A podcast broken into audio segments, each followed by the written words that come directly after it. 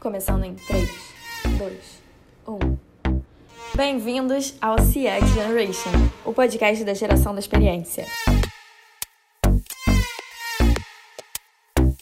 Esse episódio é uma continuação da primeira parte, que já está disponível aqui, então é só voltar lá para ouvir se você ainda não ouviu. E vamos agora continuar com essa segunda parte.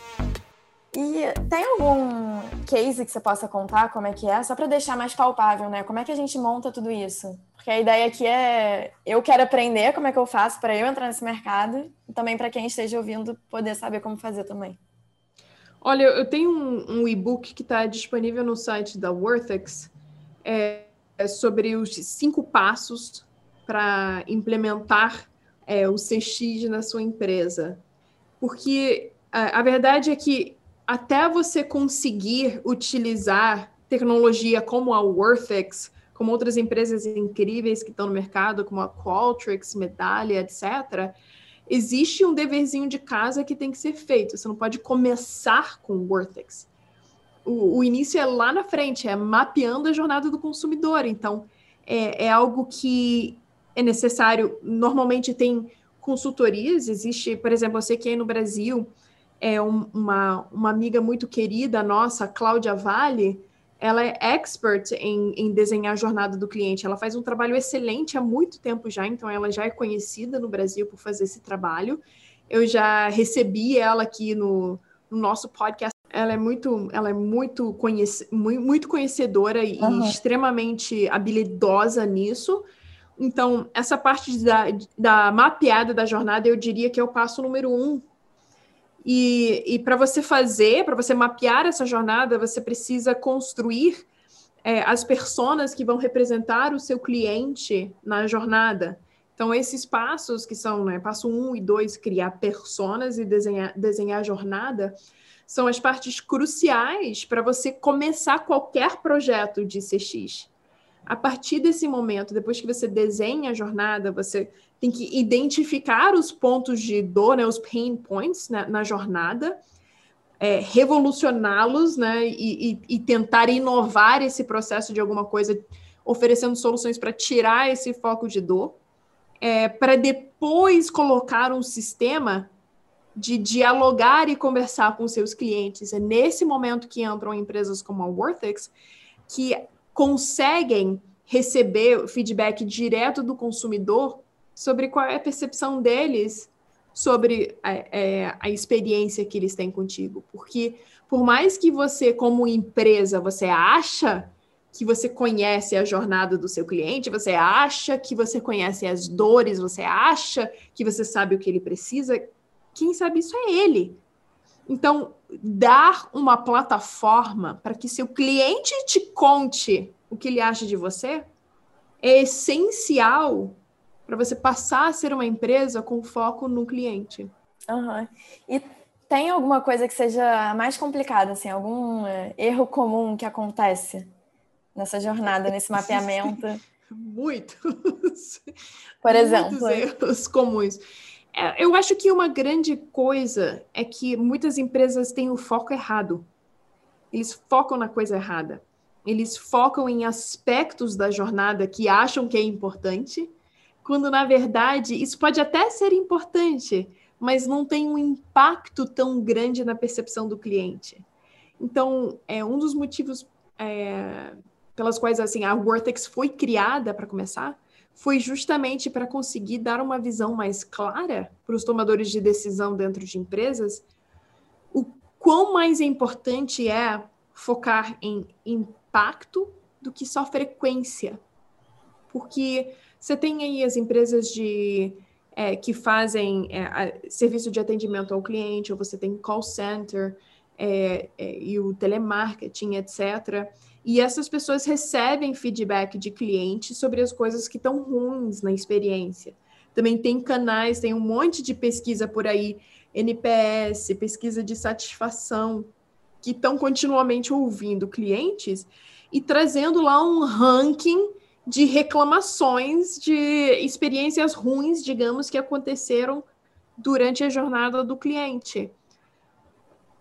Mas o, a coisa mais importante para as pessoas que estão decidindo. Se você é um decisor dentro de uma empresa, se você é um diretor, uma diretora, e você precisa escolher uma área de melhoria dentro da sua empresa, o que, que você vai escolher, você, Karen?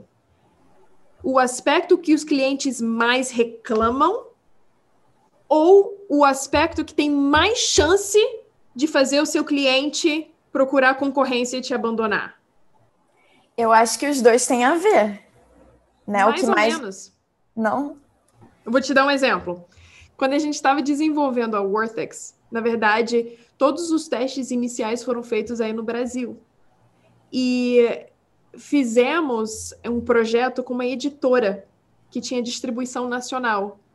E eles estavam com um problema de churn muito grande na região do Nordeste e eles quiseram usar o Vortex para identificar. Já, já havia uma hipótese de por que os clientes estavam cancelando a assinatura. Mas eles queriam usar o Vortex para comprovar essa hipótese. Então, a reclamação número um de todo o saque dessa editora é que a revista chegava atrasada. Então, o cliente assinava a revista, mas a revista chegava na banca de jornal antes de chegar na casa das pessoas. E as pessoas ficavam chateadas porque um dos motivos pelo qual assinavam era para justamente serem os primeiros a ler, né? Especialmente é, revista de é, jornalismo ou alguma coisa assim, que fazia umas revelações bombásticas. Eles não queriam ficar sabendo na banca, né? Então, essa editora tinha um projeto enorme de refazer a logística inteira da região do Nordeste para tentar diminuir essa saída de cliente. Mas a verdade é que quando a gente aplicou a Worthex, descobrimos que o cliente que reclamava da revista atrasada quase nunca cancelava assinatura. Ele reclamava, mas no final das contas, essa reclamação não era o suficiente para fazer o cliente cancelar. Agora, no sétimo lugar do ranking, estava uma reclamação sobre disputa de cobrança de cartão de crédito, onde o cliente alegava que a empresa estava cobrando a mais do que o combinado inicial na data da compra. E toda vez que essa disputa acontecia, havia uma probabilidade de 70% a mais do cliente cancelar. Então, na verdade, por mais que sim, a empresa precisava resolver a logística meio bagunçada, o que estava causando essa saída de cliente não era o atraso da revista, era um problema de cobrança. Na verdade, conseguiram identificar que o problema estava numa empresa terceirizada que fazia venda de assinatura que estava vendendo com valor errado.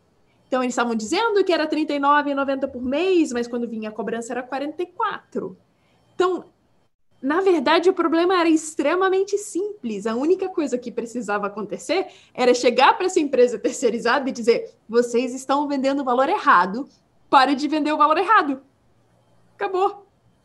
Eu, eu me lembrei agora. Então, a resposta correta seria o problema que vai fazer a pessoa, o cliente, mudar para concorrência. Eu me lembrei, enquanto estava contando essa história, que você me contou a história da toalha também. Da toalha. Agora você, agora você pode contar a história da toalha, para eu não ter que contar de novo. Deixa eu ver se eu me lembro. Você e o seu marido, você ia tomar banho, e, e aí, ou ele ia tomar banho, ele, ele que fazia isso. Ele ia tomar não. banho e deixava a toalha na cama molhada. Uhum. E aí você ia dormir e a cama por debaixo do lençol ficava toda molhada. E você reclamava uhum. 15 vezes da toalha e nunca adiantava nada. Uhum. Só que uh, essa era uma reclamação que, por mais que você fizesse milhões de reclamações, era uma reclamação que nem a cobrança a mais, que ia fazer com que o cliente. Não faria com que o cliente mudasse, né? Então, uhum. não é que o casamento de vocês ia acabar por causa da toalha. Mas, se ele fizesse alguma coisa, e aí você me deu o exemplo, que eu vou usar o exemplo que você me deu, de traição. Aí isso seria uma coisa que ele faria uma vez, mas que é tão mais grave do que a toalha na cama que faria com que, assim, o churn, né, digamos assim, que vocês Exatamente. separassem. O impacto seria muito maior. Uhum. Então, assim, o que, o que o executivo da empresa tem que fazer ele tem que entender qual é a toalha molhada da empresa dele e qual é a traição, ou seja, qual é a experiência que o cliente não tolera, que vai fazer com que o cliente cancele. E qual é a toalha molhada? Porque não quer dizer que você não precisa é, sanar o problema da toalha molhada, só quer dizer que ela não é emergencial. Que ela pode ser feita em outro momento, mas como um executivo na empresa, você tem que estancar aquela ferida que está sangrando o cliente imediatamente. Então, é, é, ter essa um, um, uma ferramenta que consegue diagnosticar o que está fazendo o cliente decidir te abandonar como prestador de serviço ou como fornecedor de produto e saber o que tem que ser feito é, para isso deixar de acontecer. Então, a, a ela foi criada para isso. Ela foi criada para dizer exatamente a gente fala pinpoint em inglês, dizer com precisão qual é a experiência que está causando churn e o que você precisa fazer para parar esse churn. Mas ele também diz o que, que você está fazendo, o que está fazendo você valer a pena para o seu cliente, porque aí você não pode parar de fazer isso. Você está fazendo isso certo. Se você parar de fazer isso, você vai perder cliente. Porque isso acontece muito. Digamos que o cliente tem uma percepção super boa sobre o seu custo-benefício, tá? A relação de preço versus qualidade, tá? Se você quiser mudar esse preço, isso pode não ser uma boa ideia. Porque se é isso que impacta o seu cliente, você não pode tocar nisso. Tente arranjar dinheiro de outro jeito, corta o orçamento interno, cancela alguma coisa aqui, esvazia um prédio lá, tenta encontrar essa margem em outro canto, mas não muda o preço do produto. Né? Se você soubesse, se você executiva, Karen, e você soubesse que se você aumentar em 60 centavos o seu produto, você ia perder os seus clientes, você iria aumentar? É o caso do, do ônibus aqui no protesto que teve, aumentou centavos e já foi um auê, né? Pois é. Então, às vezes, não tem a ver com preço, é a percepção de valor. Porque o seu cliente achava que você valia a pena naquele preço anterior. E, e existe também, no outro sentido, muitas empresas que estão deixando dinheiro na mesa cobrando a menos quando na verdade o cliente deles não é sensível a preço e toleraria um aumento substancial de preço sem que isso afetasse a percepção de valer a pena. Então é muito importante as empresas saberem o que é valor para o cliente. Porque se é preço, não toca no preço, mas se não for preço, mexe no preço. Garante melhor qualidade, porque é isso que importa para o seu cliente. Ou investe em relacionamento, porque seu, seu cliente preza um, uma experiência boa de relacionamento. Quando seu cliente le, liga para o seu call center, ele quer ser bem atendido, ele quer que você tenha um bom histórico sobre as experiências anteriores deles, ele quer ser bem cuidado. Então, é muito importante isso. Por exemplo, se você é, vai comprar é, lembrancinha de festa de aniversário infantil, tá? é alguma coisa que, nossa, vai durar uma questão de horas, no máximo dias, tá? O que, que você vai fazer? Você vai comprar isso na loja cara? Você vai comprar isso na Papel Craft? Ou você vai no Saara comprar lembrancinha de festa?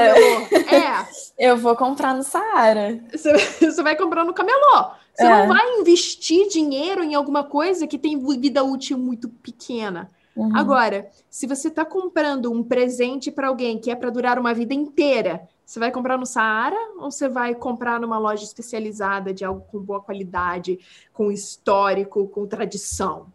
Na segunda opção. Mas depende do que você quer. Uhum. De depende de qual é o seu foco naquele momento. Então, o cliente do Saara, ele existe existe a oportunidade para as lojas que vendem coisa baratinha, porque, na verdade, o, o cliente quer aquela experiência curta, né? Então, é muito importante para a empresa saber qual é o cliente que ele tem e qual é a necessidade que o cliente está tentando, qual é a dor que ele está buscando sanar com aquele relacionamento com a empresa. Porque se você errar, você vai perder todos os seus clientes. É. Posso te perguntar uma coisa? Eu não sei se você poderia falar, mas pode dar um spoiler de como funciona o Worthix. De como funciona o Worthix? É, como então, é que é o trabalho? É, a Worthix é, é, muito bacana. Na verdade, quando eu, quando eu falo para as pessoas assim, as pessoas, o que, que a Worthix faz? Eu, ah, eu falo, ah, a, a gente faz uma pesquisa que não é ruim. Porque em geral, as pessoas, as pessoas não gostam de responder a pesquisa. Quem gosta de responder pesquisa? É chato pra caramba. Nossa, ninguém gosta daquilo. Pô, você vai, você pega um avião, você pousa, não sei o quê, aí você recebe aquela coisa assim. E aí, numa escala de 0 a 10, qual, qual foi a sua, sua viagem? Aí você, ah, você acha que é só marcar um botão. Ah, uh, uh, abre um aplicativo para você responder 35 questões que você não quer responder naquele momento. Você, Nossa, eu estou pegando o Uber para ir para casa do aeroporto, não quero responder isso agora. A verdade é que, assim, muito mais nos Estados Unidos do que no Brasil, tá, Karen? O Brasil ainda né, não pegou essa mania tão forte. Aqui nos Estados Unidos, qualquer compra que você fizer, você imediatamente recebe uma pesquisa. E são pesquisas longas e chatas, com perguntas que não interessam à realidade do cliente. Então, as pessoas não têm mais saco para responder a pesquisa. Então, o que está acontecendo aqui é que os respondentes de pesquisa estão ficando cada vez mais raros, porque as pessoas não querem mais, as pessoas estão de saco cheio de responder pesquisa. É, estão traumatizadas, digamos. Por quê? Porque durante muito tempo as empresas de pesquisa não tiveram respeito pelo tempo que os seus clientes estavam dando para dar aquele feedback. Não só isso, não só fizeram todo mundo passar por experiências péssimas para responder pesquisa, mas depois disso não resolviam as coisas não levavam em consideração o feedback do cliente. Então, o cliente sentia que o tempo dele era perdido, era gasto, e que ele nunca sentia o resultado ou o retorno daquele feedback. Então, para que, que ele vai fazer isso? Né? Então, a, a Worthix também foi criada para consertar, digamos, esse, essa bagunça no mercado de, de pesquisa. Para dizer assim: olha, o seu cliente o que, o que é importante para ele não é o que é importante para você, empresa. Na verdade, como empresa, você precisa descobrir o que, que é valor para o seu cliente. Então, não são uma, milhões de perguntas que vão responder isso. Não é a sua agenda de questionário e todas as perguntas de todos os seus processos internos que vai fazer com que seu cliente te diga o que é valor para ele. A única coisa que você precisa é dar uma oportunidade para o seu cliente te dizer o que está certo ou o que está errado. Agora, isso parece extremamente simples, mas a verdade é que é bem complexo, porque você imagina, de, voltando para Vivo, quantos clientes a Vivo tem no Brasil? Centenas de milhares? Milhões, talvez? Muitos. Como é que a Vivo iria analisar respostas totalmente é, sem classificação, digamos, de milhares ou milhões de clientes. Seria impossível, manualmente é impossível. Então, a primeira parte da tecnologia da Worthix é uma inteligência artificial que consegue analisar essas respostas, tá? Mas a segunda parte, existem algumas empresas que fazem isso, mas a parte que a Worthix faz, que nenhuma outra empresa faz, é que a gente consegue não só analisar essas respostas, mas extrair impacto de cada uma delas. Então, das respostas abertas dos clientes, a gente consegue dizer para as empresas exatamente o que está causando aquela percepção boa ou ruim na experiência. Não só isso, a gente consegue dizer exatamente o que a empresa tem que fazer para conseguir aumentar a lealdade de seus clientes e o que eles precisam deixar de fazer para diminuir o churn. Então, a Wortex é uma ferramenta extremamente estratégica, porque justamente ele dá respostas cientificamente comprovadas que explicam qual parte da experiência está deixando o cliente com a percepção de valer a pena ou não.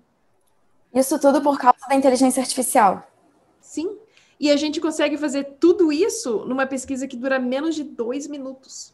É, o seu bordão no podcast é, são dez perguntas simples, né? Então, é muito isso, simples. Na verdade, um é, são, são, são algumas, são cinco perguntas fixas, e o que acontece é o seguinte, que a segunda parte da, da, do AI, que o nosso AI se chama Lucy, uma outra coisa que a Lucy consegue fazer é que ela leia essas respostas em tempo real. Então, quando assim que o cliente responde, a Lucy consegue extrair o assunto que o cliente está falando e consegue abrir um diálogo para saber e entender mais sobre o que está causando essa percepção.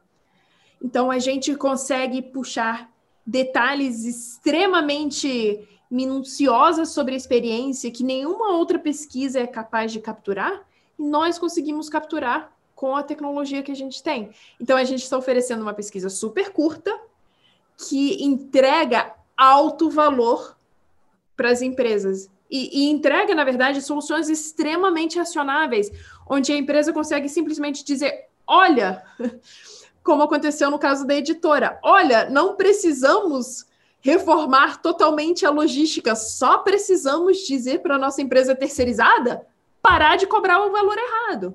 Então, é, na verdade, para um, um executivo ter esse poder de ter essa visão tão estratégica sobre o que está afetando a percepção de valor da empresa, do cliente sobre a empresa, é extremamente valioso, extremamente valioso. E, e a Worthex é uma ferramenta.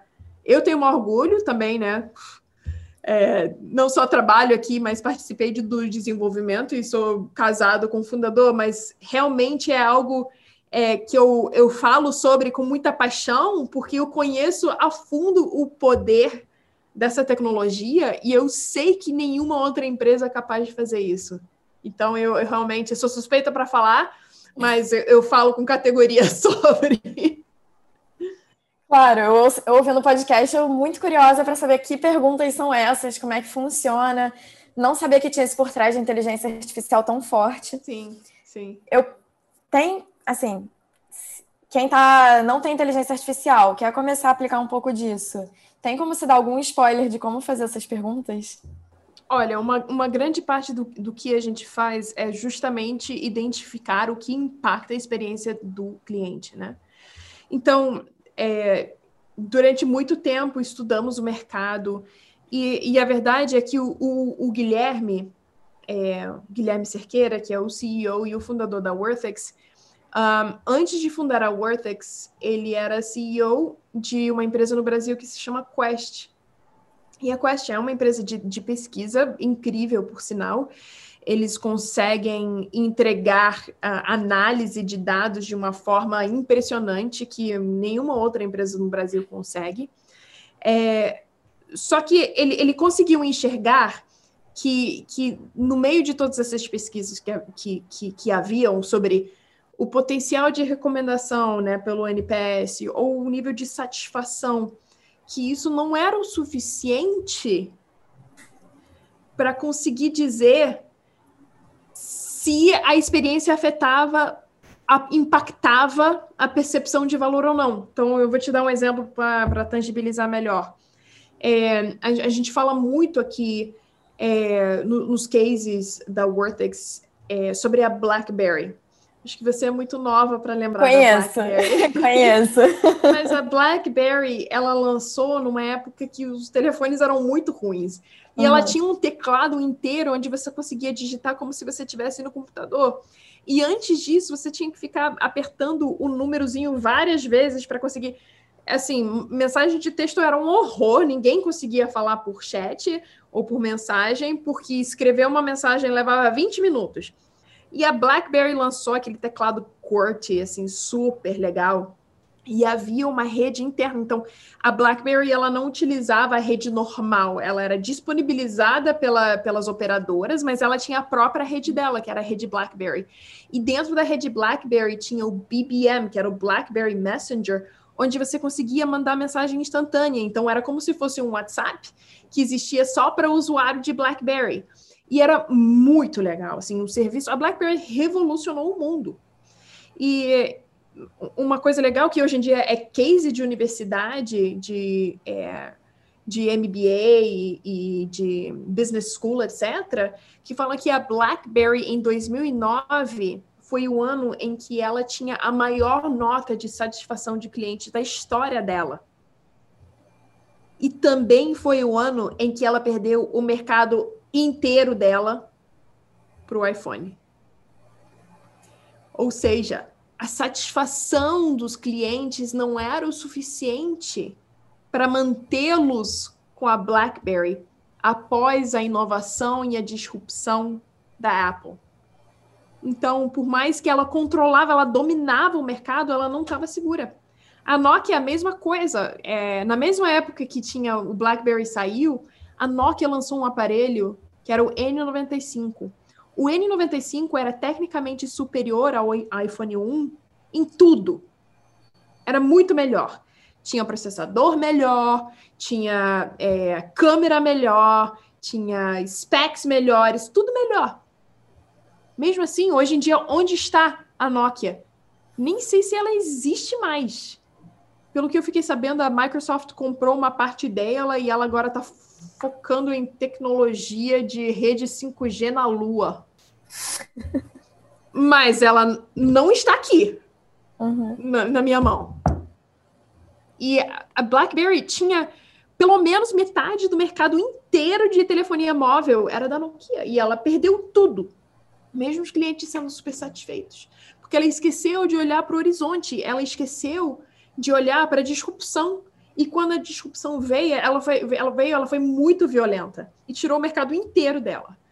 É, a Toys R Us é uma empresa que assim quase todo mundo conhece, porque nossa, a Toys R Us era um sonho de toda criança, era um parque de diversão que também era uma loja de brinquedo.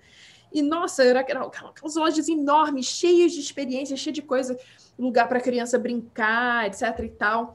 Muito famosa durante muitos anos no ano que ela fechou as portas, o NPS dela era mais alta que o NPS da Apple.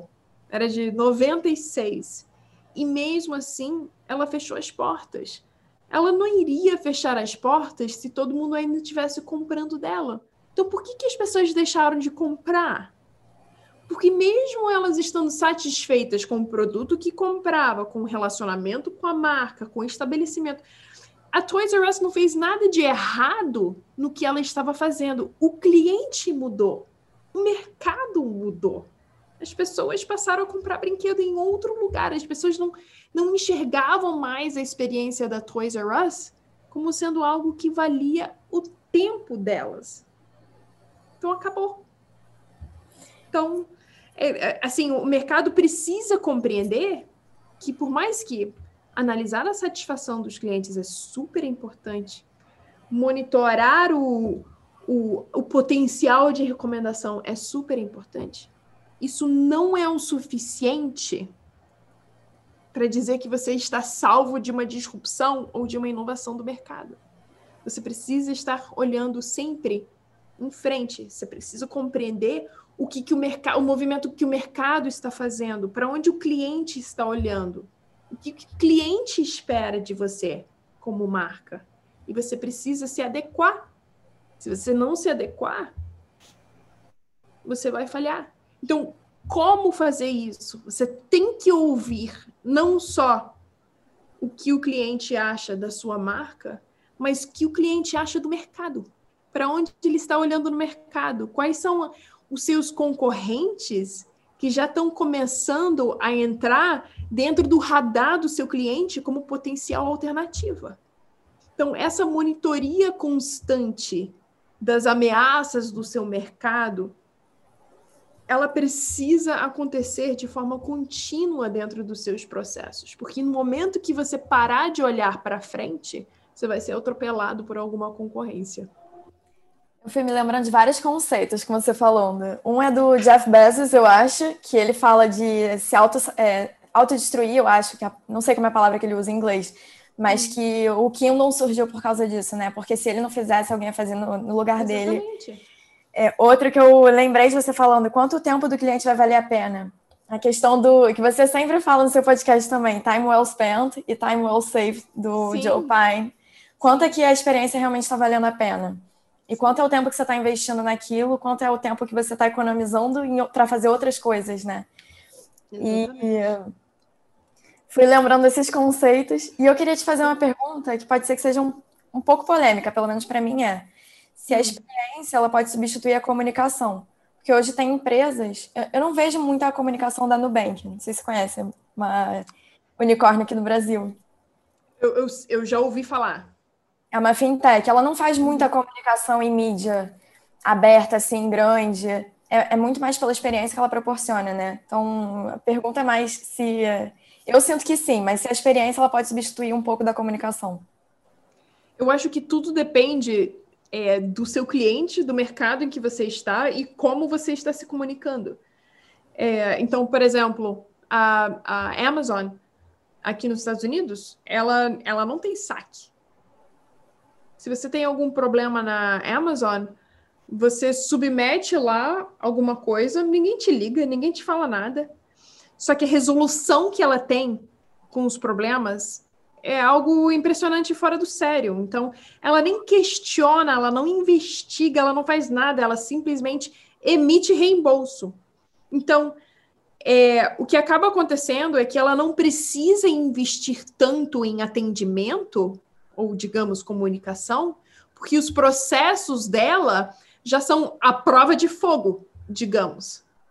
Então, é, isso é algo que é muito legal, desde que você tenha os processos internos adequados para atender às necessidades do seu cliente, porque essas necessidades são, sempre vão existir e sempre existe a possibilidade dos seus processos falharem. Então, quando elas falharem, o que, que você tem é, para consertar esse problema? Qual, qual, como você resolve esse problema? Então, se você tiver uma resolução rápida, com baixo esforço para o seu cliente, o seu cliente vai tolerar a falta de comunicação. Agora, se, se o seu, digamos, seu safeguard, né, as suas, suas medidas de contenção, se elas falharem, o seu cliente vai querer falar com você. E se você não tiver quem vá atendê-lo, aí você está encrencado. Então, eu, eu acho que, que essa é a parte que, que, que é importante observar. Desde que os seu, as suas medidas de contenção vão ser o suficiente para. É, como é que eu falo make up for? É, compensar. Uhum. Compensar os eventuais erros de processo? Tudo bem. Agora, se você não tem essas medidas, é bom você ter alguém para atender o telefone. Então, é o caso da Amazon aqui. A Amazon ela tem um último recurso, que é uma URA que você pode ligar para falar com alguém, mas é o último recurso. E quase ninguém chega lá. Porque existem tantas, tantas maneiras de você consertar o problema antes de você precisar falar com alguém que eles conseguem é, poupar, digamos, nessa parte de atendimento ao cliente. Então, na verdade, a única coisa que eles fazem é eles têm habilidade preditiva de já conseguir é, estabelecer processos para qualquer eventual erro. Então, quando o erro existe, já foi previsto e já foi criado um processo de contenção para resolver. É, agora, é difícil ser Amazon. É, é, difícil ter essa habilidade. Então, se a Nubank está fazendo e está fazendo direito, parabéns para ela. Agora, eu diria muito cuidado. É, e ouça bastante o seu cliente e fique muito por dentro das mudanças nas expectativas dos seus clientes, porque pode ser que nesse momento essa falta de comunicação ainda valha a pena, mas não sabemos o que vai acontecer no mercado. Não sabemos se durante uma pandemia, onde ninguém sabe o que vai acontecer, se você vai conseguir prever a necessidade que seu cliente vai ter. E eu diria, mesmo não sabendo nada sobre a Nubank, que existe uma possibilidade enorme deles é, talvez terem mudado a estratégia deles nos últimos tempos, porque o cliente mudou, o mundo mudou. Então, as empresas que não se adequaram tomaram algumas porradas nesse ano de 2020. Então, é, é mais ou menos isso. Desde que eles estejam sempre monitorando a mudança de expectativa no cliente e eles saibam que o cliente deles ainda está satisfeito com o nível de comunicação deles, maravilha, ótimo. Agora só presta atenção. É, sim, mas eu estava te perguntando mais também em relação à comunicação e publicidade. Como é que você uhum. enxerga isso? A questão da publicidade então, externa. Então, a mesma coisa. É, por exemplo, a Starbucks aqui nos Estados Unidos tinha fama por nunca ter feito anúncio. A Apple, durante os primeiros 15 anos, não fazia anúncio nenhum. Mudou a partir do momento que eles tiveram que conquistar novos mercados que, que ainda não tinham esse é, digamos, esse, esse acesso à marca. Então, pode ser que Nubank agora, quando ele está nessa. onde ainda é novidade, ainda é sexy, ainda tem o, o, FOMO por trás dele, o FOMO, que a gente chama de Fear of Missing Out, né? Aquele medo de eu não faço parte da galera legal porque eu não tenho Nubank. Isso, isso ainda existe, eu imagino que eles estejam utilizando uma algum tipo de é, marketing boca a boca muito forte. E isso pode durar por muitos anos. Mas, hoje em dia, tem anúncio da Starbucks na TV. Uhum. Na TV tradicional. Então, assim, pode ser que isso dure, que essa estratégia boca a boca dure muito tempo. Pode ser que eles precisam apelar. Vai depender de quanto o mercado continuar crescendo para eles. Se, se, eles continuarem tendo cliente, a, a Nubank, se eu não me engano, é uma startup, e startup tem investidor, e investidor cobra crescimento e resultado. Então, enquanto ela estiver crescendo dessa forma orgânica no boca a boca, maravilha. Agora, a partir do momento em que nivelar essa curva de adoção eles vão precisar inovar a estratégia de marketing deles. Eu não sei qual vai ser a estratégia. Talvez tenha que ser apelar para a mídia tradicional, ou talvez eles inventem alguma outra estratégia boa por aí. Mas eu acho que depende disso, depende de, de quanto eles conseguirem manter essa crescente é, na adoção de novos clientes. Entendi. Bom, eu tenho mais um monte de pergunta para te fazer, mas fica para um próximo episódio. Te convido num próximo. É, agora, realmente, a última pergunta é se você pudesse dar uma dica para alguém que está começando agora, querendo entrar nesse mercado. Por exemplo, eu. Uhum. Qual seria a dica? É, primeiro, assim, tenha certeza que esse é o mercado para você, porque é um, é um. Eu não diria que é um mercado difícil, mas eu diria que, que existem muitos desafios e esses desafios são postos à prova todos os dias. Então, se você é uma pessoa humana, uma pessoa que, que, que tem uma empatia alta e que está interessada em ajudar o cliente genuinamente, isso é um ótimo começo. É, é um ótimo começo para você começar a aprender os recursos e as ferramentas e as técnicas para fazer com que essa empatia se torne lucro para a empresa em que você for trabalhar. Porque se você achar que você vai conseguir manter o seu emprego com sorrisos e flores, não vai acontecer. Você vai precisar trazer benefícios para a empresa. Então, esses benefícios precisam se traduzir em dinheiro, ou por retenção, ou por lealdade, ou por aumento de poder aquisitivo ou de compra, de alguma forma, essa experiência do cliente, ela precisa se traduzir a uma experiência ou uma uma estratégia de crescimento para a empresa. Então, uma vez que você descobrir que você tem simpatia por esse mercado, trate de é, estudar e encontrar maneiras de fazer com que o relacionamento dos seus clientes se torne, se transforme em novos negócios ou oportunidade de crescimento para a empresa. Se você fizer isso, a sua carreira está feita. É só não esquecer de incluir essa variável uh, ao seu dia a dia. E, e nunca esquecer que as empresas são entidades de negócio e que elas precisam ser lucrativas para continuarem existindo. Essa é a minha é. dica. Me fez pensar. Mas foi ótimo, adorei. Fico muito feliz de ter conseguido conversar contigo agora gravando, né? Porque uhum. Foi uma aula da primeira vez que a gente conversou e agora de novo. Fiquei muito feliz. Foi é, incrível mesmo. Muito obrigada. Como é que as pessoas podem te achar se quiserem ainda se conectar contigo? Olha, eu sou super ativa em redes sociais em geral. É o lugar onde eu mais posto é LinkedIn, é, de um ponto de vista profissional. É, as minhas publicações, os meus artigos, os podcasts, tudo pelo LinkedIn, é, que também, consequentemente, é publicado no Twitter. É, Instagram, de vez em quando eu posto alguma coisa, mas é mais pessoal. Então, se vocês quiserem saber sobre, mais sobre mim e minha vida pessoal, pode me seguir no Insta, tá, é aberto. É, mas é isso, melhor maneira profissional de se conectar comigo é LinkedIn. Tá ótimo. Então, show. Muito obrigada.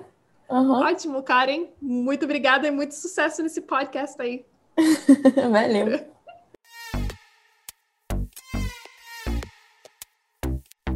Antes de você ir embora, eu vou pedir para você seguir esse podcast para não perder nenhum episódio. E eu quero saber o que, que você achou. Se tiver qualquer sugestão, feedback ou recomendação, também é só entrar no link e falar comigo por qualquer canal que você queira. Depois me conta. Até o próximo episódio. Tchau, tchau!